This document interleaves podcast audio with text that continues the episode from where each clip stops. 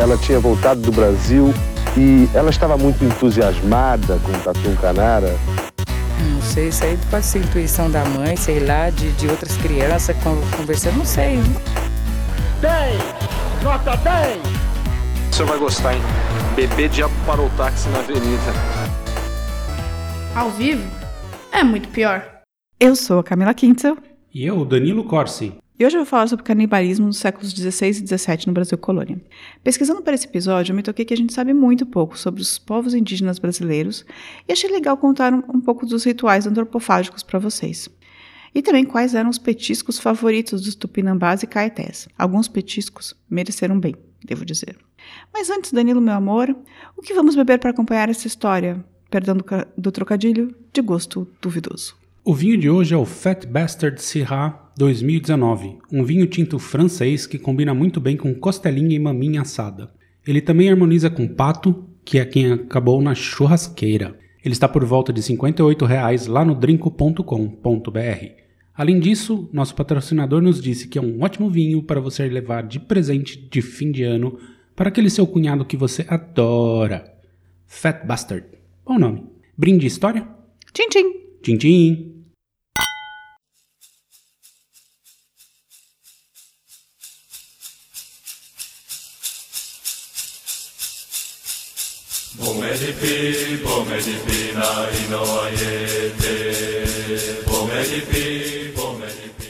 Bem, para começar, eu devo dizer que essa não é bem uma história, mas é um apanhado delas e também alguns comentários sobre os rituais dos índios brasileiros. E posso dizer também que, com certeza, que esse é o episódio que faz com que o nome do podcast seja bem verdadeiro. Ao vivo, com certeza, ia ser muito pior. A primeira coisa que a gente precisa dizer aqui é que eu descobri que só no Brasil existia efetivamente um ritual de antropofagia determinado e comum, difundido, e só entre os tupis, divididos aqui entre tupinambás e tupiniquins, e depois entre mais denominações, como os tamoios e outras tribos. Mas esse ritual também era altamente ritualístico, quase religioso, e é importante pensar aqui que eram indígenas entre 1500 e 1700, tá bom? Os portugueses e outros invasores, claro, ficaram bem chocados com o que acontecia. E quem melhor descreveu tudo foi um alemão de Bremen, Hans Staden, que ficou um ano preso com os índios tentando convencê-los de que não era português. Ele sabia matemática. Mas vamos começar. Você sabia que só, só os índios brasileiros é que tinham rituais de. Não fazia ideia. Para mim também tinha algumas tribos nativas africanas que faziam, né? É, então, ritual, eu, eu, sempre penso no é Pato surpresa. Donald, na verdade, assim, quando, quando eu vejo essa, essa coisa de. Sabe, Pato Donald na Disney, sempre parecem uns caras nos pigmeus e tal. Pois é, então, eu achava isso. No, no século XVI, poucas décadas depois dos portugueses terem chegado, havia milhões de indígenas no que viria a ser o território do Brasil, em especial na região costeira da Mata Atlântica, que ia do Nordeste ao sul do Brasil. Esses índios eram quase todos primos em termos de ascendência. Era tudo Guarani, né? Não, todos tupis. A maior, maior parte do tupi, tupi, do grande ramo tupi-guarani linguístico, ah, tá, né? É porque ali do, do, pro sul tal era Guarani. Guarani, sim. É, e como boas famílias grandes, essas famílias se odiavam. Assim, uma tribo guerreava com outra, que guerreava com o vizinho, que guerreava em geral. As armas, em geral, eram arco e flecha e uns tacapos de, de, uns tacapes de madeira, de madeira chamado burdunas. Essa história que eu vou contar hoje se passa entre a Bahia e o litoral sul de São Paulo, um pedacinho do meu Paraná, que não existia Paraná nessa época.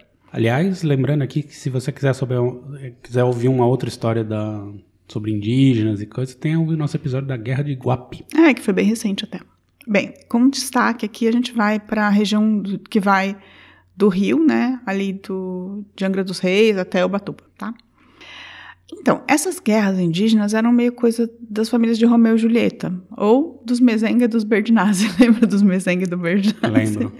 Então, um ia lá, aprendia seu tio, aí ia, sei lá, pegava o pai do cara como prisioneiro e assim vai. Assim, basicamente, assim, as guerras não eram para você exterminar as pessoas, eram para você pegar presos, basicamente. Escravos. Escravos. Na verdade, comida. Esses guerreiros que eram pegos por seus inimigos, em geral, viravam comida para vingar o último guerreiro que o vizinho pegou e assim vai, sabe, numa vendetta eterna. Então, basicamente, tipo, ai, você pegou meu tio como prisioneiro e o comeu, então por isso eu vou pegar o seu irmão, sabe? É isso. Além do princípio de vingança, rolava também uma coisa ritualística, pois esses povos acreditavam que a força do morto e suas destrezas, assim, seriam repartidas entre quem os comia. Vale dizer, no entanto, que só a galera do ramo tupi tinha esses rituais. Os Yanomami, por exemplo, comem só as cinzas dos parentes e amigos misturadas com banana, o que eu achei meio nojento. É tipo o, o cara do, do Rolling Stones lá. É, que cheirou o pai. o pai. É, esses caras comem as cinzas só. É, mas é outra história, não é um churrascão.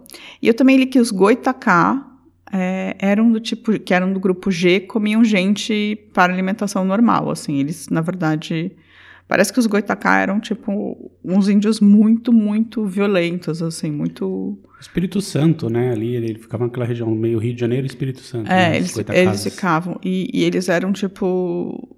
Eles eram uma coisa surreal, assim, os- esses índios. Enfim. Depois eh, veja um vídeo do Eduardo Bueno sobre os Goitacá, que é bem interessante. Acho que até merece um episódio mais pra frente eles. Talvez, talvez. Mas vamos conhecer um pouco do ritual especificamente de antropofagia, Danilo? Wanda, que eu tô com fome. Meu Deus! Bem, vamos lá. Aliás, só uma parte, né? Aqui na Alemanha, duas semanas atrás, prenderam o canibal aqui. Pega e prender um canibal. É, te- teve os cani- No Brasil também tem os canibais de Ganeums, que também valem um episódio. Mas enfim, esses são os índios em rituais, tá, gente? É século XV. Vamos, calma, tá? Mas vamos lá contar como que é esse ritual. Quem fosse a primeira pessoa que pegasse você em uma batalha e te aprisionasse, virava o seu dono. tipo um pega-pega. Usei como referência, sabe? Você pegou, é seu. Aí você seria, se você não fosse indígena, né? Se você fosse, por exemplo, um português, um francês, despido e levado para a aldeia. Uma coisa curiosa é que antes de entrar na aldeia, eles amarravam os pés. Então você tinha que entrar pulando. E eles faziam você gritar enquanto você pulava. A vossa comida chegou pulando. É. É, tipo, um é bullying. espírito, né? É bullying, né? Chamado de bullying. Isso. Então você tinha que, se você fosse preso, você ia ter que estar com as pernas amarradas, entrar pulando e falando: a vossa comida chegou pulando. Nesse momento, todas as mulheres e crianças da tribo jogariam pedras e frutos em você e ficariam ri- repetindo que iam te comer. Vou te comer, vou te comer. Mas é isso. Tipo, o bullying acabava aí. Aí você seria levado para a oca de quem te capturou, né? Para a cabana e colocaria uma corda em volta do, do seu pescoço com os nós equivalentes ao número de luas que faltavam para o seu churrasco. Então você ficava sempre com essa corda no pescoço e você sabia quanto tempo faltava para você morrer. O seu dono e senhor, né, a pessoa que tinha te, te aprisionado, lhe indicaria uma mulher, que poderia ser a própria mulher dele, ou uma filha, ou parente, e você, tipo, vivia maritalmente com essa pessoa. Você podia transar com ela, levar uma vida meio normal na aldeia. E assim, se não é que você ficava preso, você ficava solto. Porque para os indígenas era absurdo fugir, assim. Era tipo. Não era possível, nem se pensava numa coisa como essa. Porque no final das contas, morrer num ritual como esse também era um tipo de honraria, sabe? Sim, imagino que sim. E sim, ninguém ia te tratar mal. Desse dia, depois de falarem vou te comer e jogar umas pedras, ninguém mais ia te tratar mal. Mas se você engravidasse a Índia, né, com quem que seria, tinha sido designada para você, machismo, aí entre os tupinambás, é, vocês ter- ela teria o filho, a aldeia ajudaria a criá-lo até quando ele chegasse à vida adulta, mas aí ele viraria churrasco também, Bom, bom. porque é o filho do inimigo. Claro. Então, e assim passava o tempo até chegar, né? Você lá bem tratado, de boa, até chegar o dia que você ia morrer. No dia anterior à sua morte, eles construíam uma cabana que seria o lugar para te matar. E aí começava uma festa e o povo bebia a noite toda, até a manhã seguinte, tipo, arregaçava. O cauim. Festança, né? Festança. Churras né, da firma, né? É, e churras da firma, exatamente. Todo mundo arregaçava e bebia e comia e ficava de boa a noite inteira. Na manhã seguinte, eles levavam você para a cabana, aquela cabana que construíram, amarrado pela cintura por quatro cordas, que essas cordas eram tipo seguradas por quatro homens que iam ficar meio te puxando de um lado para o outro, assim, também num ritual. Aí o povo começava a falar: "Vamos te comer, vamos te comer". e você tem algo a dizer? E aí, em geral, esse índio que ia ser comido, ele tinha que falar: Ó, eu sei que vocês vão me comer, mas eu mesmo já comi o teu pai e o É tio. tipo o Serra Comedor, né? É. Como a Maria. Como Maria, como a mãe da Maria. como ele, como a mãe dele que eu conheci também, como a Vânia, que é sua mulher, como o Damião, como a Andréia. como Dona Maria. E aí, tipo, ele vai falar, e, e eu já comi, tipo, o fulano, já comi o ciclano, e não sei quantas pessoas da, da sua tribo eu já comi, e o meu povo vai me vingar comendo um de vocês. Bem mesengue verdinazzi, assim mesmo, sabe? Tipo, aí, nessa hora também começava a rolar uns tambores e música, assim, e, ou tambores e uma flauta feita com os ossos de alguém que tinha sido comido antes. Então, tipo... Sonzeira. Reapro e reaproveitamento, né? Vamos dizer Sim, a verdade. sustentável. Sustentável. Aí rolava a mo- a morte mesmo, que era feita com uma pancada na nuca. É, e esqueci de dizer que. Ah, que pena, eles não estavam vivos? Não, não, Ah. eles, eles davam uma pancada na cabeça, quebrava a cabeça, literalmente.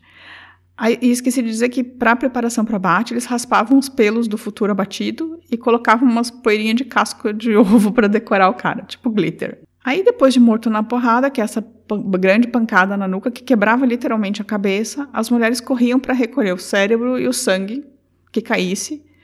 E aí eles enfiavam um toco de pau no ânus do morto, para não soltar. O cara não cagar, né? É, basicamente, então, o cara não cagava, mas então, tipo, o cara morria, cabeça quebrada, pegava o cérebro e já bebia um pouco do sangue, e parece que umas crianças passavam na cara o sangue e tal. E aí eles enfiavam esse toco no cu e tacavam o cara no caldeirão. O caldeirão era meio para escaldar mesmo, sabe? E aí eles arrancavam a pele, as mulheres arrancavam a pele.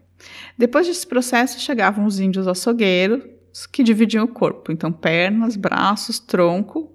E aí o tronco era aberto, aberto nas costas. E aí, e dividido, sabe? Como se fosse, ah, aberto, assim.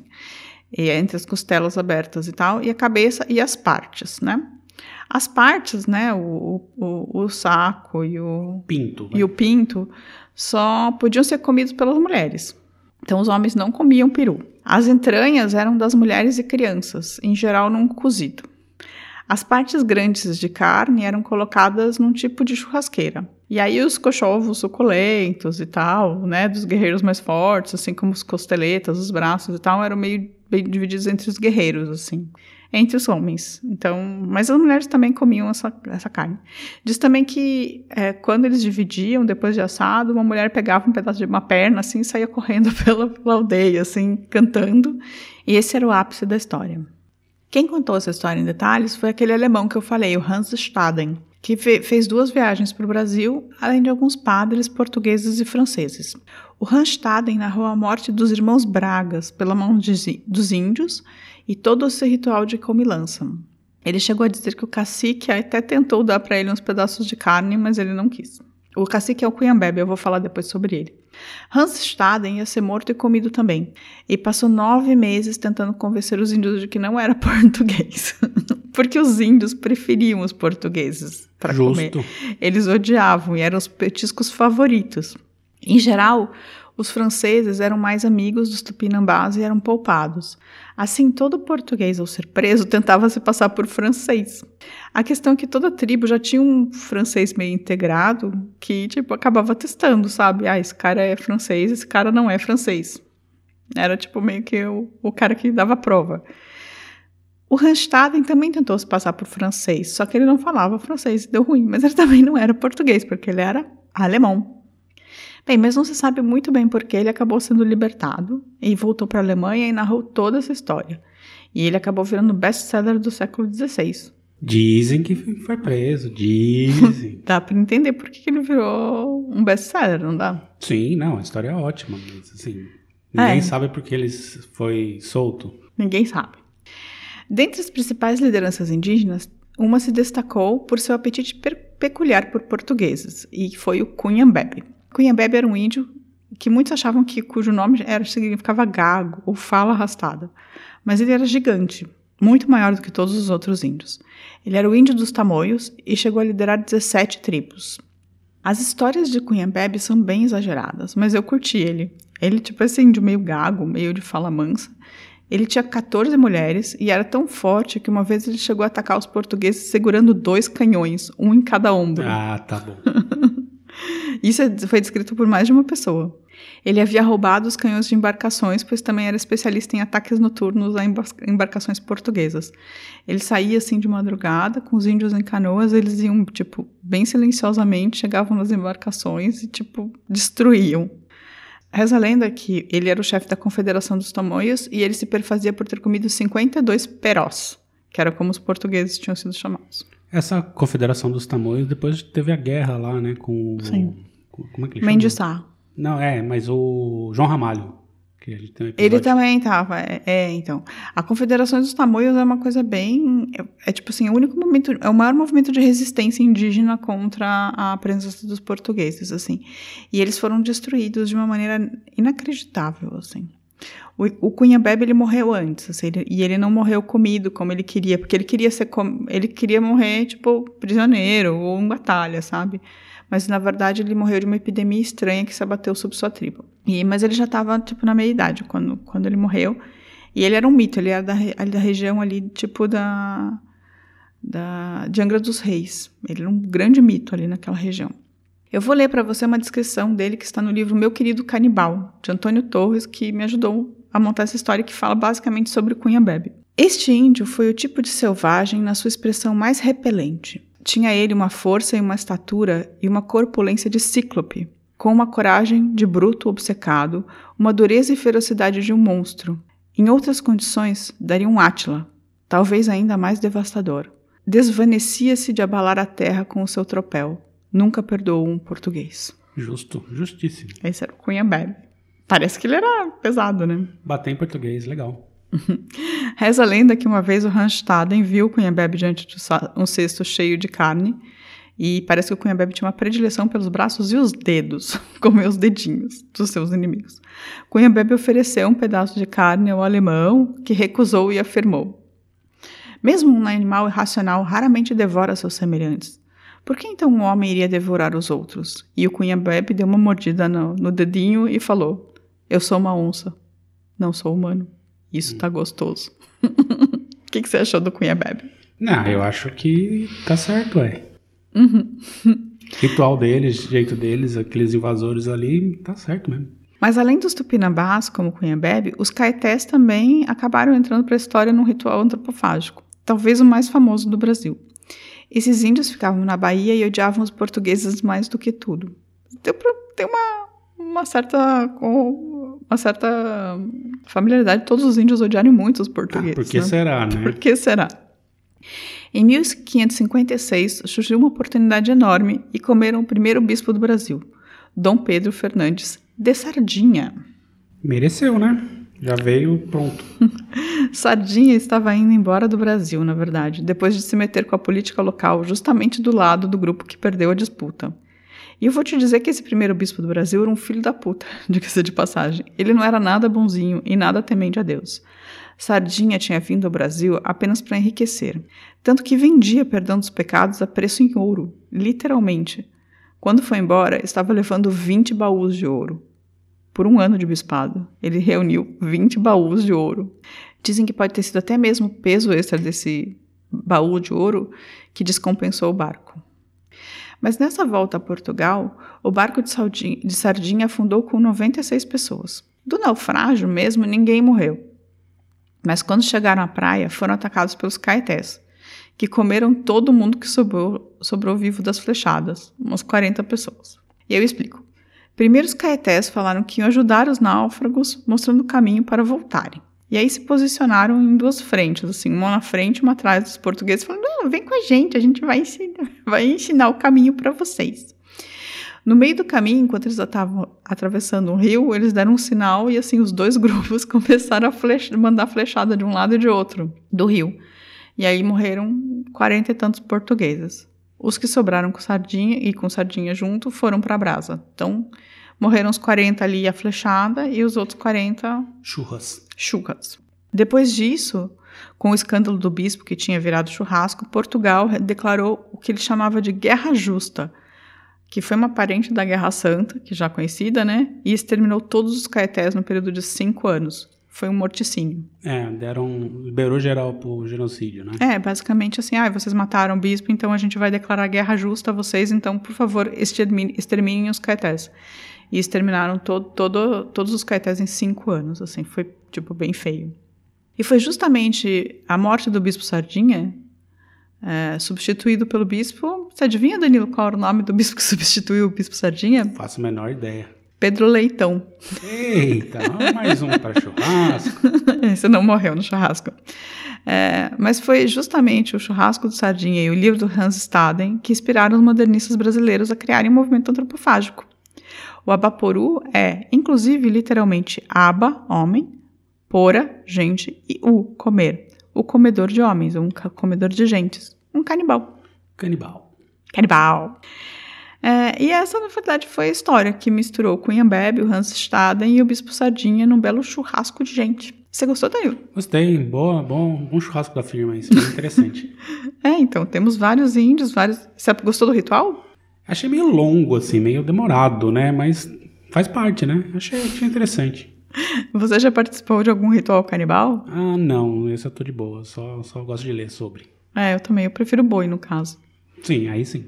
Então, gente, se vocês quiserem, depois desse episódio, se tornar vegetarianos ou veganos, por favor, façam a, a, as honras da casa. Mas, por outro lado, se vocês gostarem muito de episódios sobre canibalismo, a gente tem mais um, que é o do açougue de carne humana, que é tipo É um dos primeiros episódios do, É do podcast.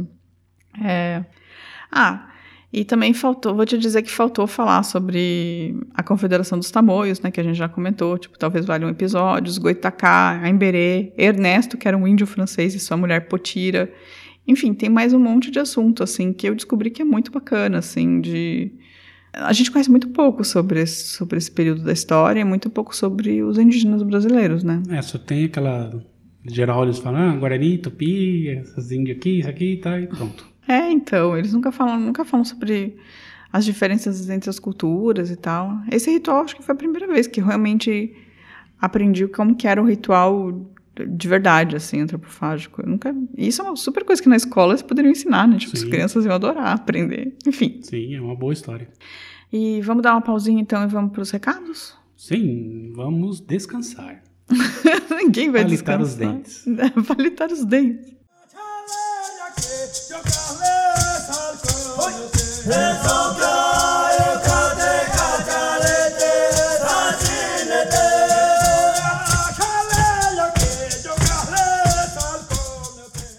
Bem, para os recados, voltando. O Fábio Christian, lá no YouTube, ele falou que gosta da gente, que tem ouvido todos, está aprendendo muito com a gente, o que eu achei muito fofo da parte dele. E também para a gente falar sobre o Holocausto Brasileiro, lá em Barbacena, sabe? Do hospital. Sim, sim. E o Milton Terra Verde. E é a segunda pessoa que pede o Milton Terra Verde. Esse eu confesso que eu preciso pesquisar, que eu não faço a menor ideia do que, que Eu também não, mas esse vai ser, acho que, o primeiro episódio, tipo, que a gente não tem a menor ideia que vocês que indicaram pra gente, a gente vai fazer em algum momento no ano que vem. Né? Porque esse ano não. Não, mais. é, tem mais um episódio só, né? É. É, e também a, a Kelly Paixão também disse que a gente não sabe falar qual é o gentílico De, de, Cleve, de Clevelândia. Clevelândia. E ela foi ensinar pra gente. Você sabe qual é? Não sei. É clevelandiense. Clevelandiense. Então, obrigada, Saudações para o povo de Clevelândia. obrigada, Kelly Paixão, por ter indicado pra gente como se fala clevelandiense. E você tem mais algum recado, de algum comentário? Não, só avisar que a gente tem alguns episódios lá que a gente bloqueou os comentários, principalmente da escuderia.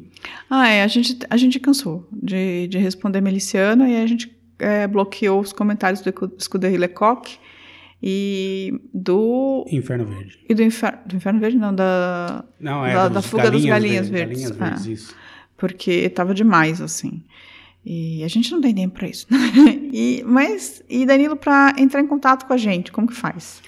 www.muitopior.com.br é o site, tem tudo lá, todos os episódios, você pode deixar comentário lá, mandar recado também.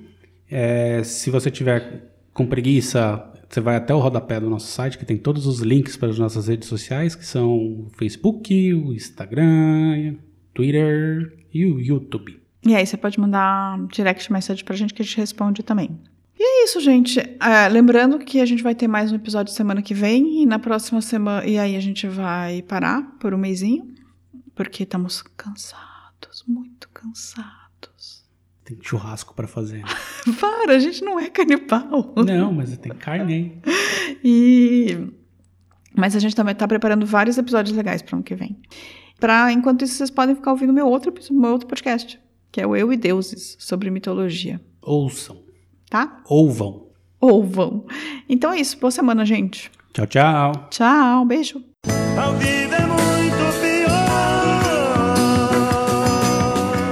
Este programa é um oferecimento de drinco.com.br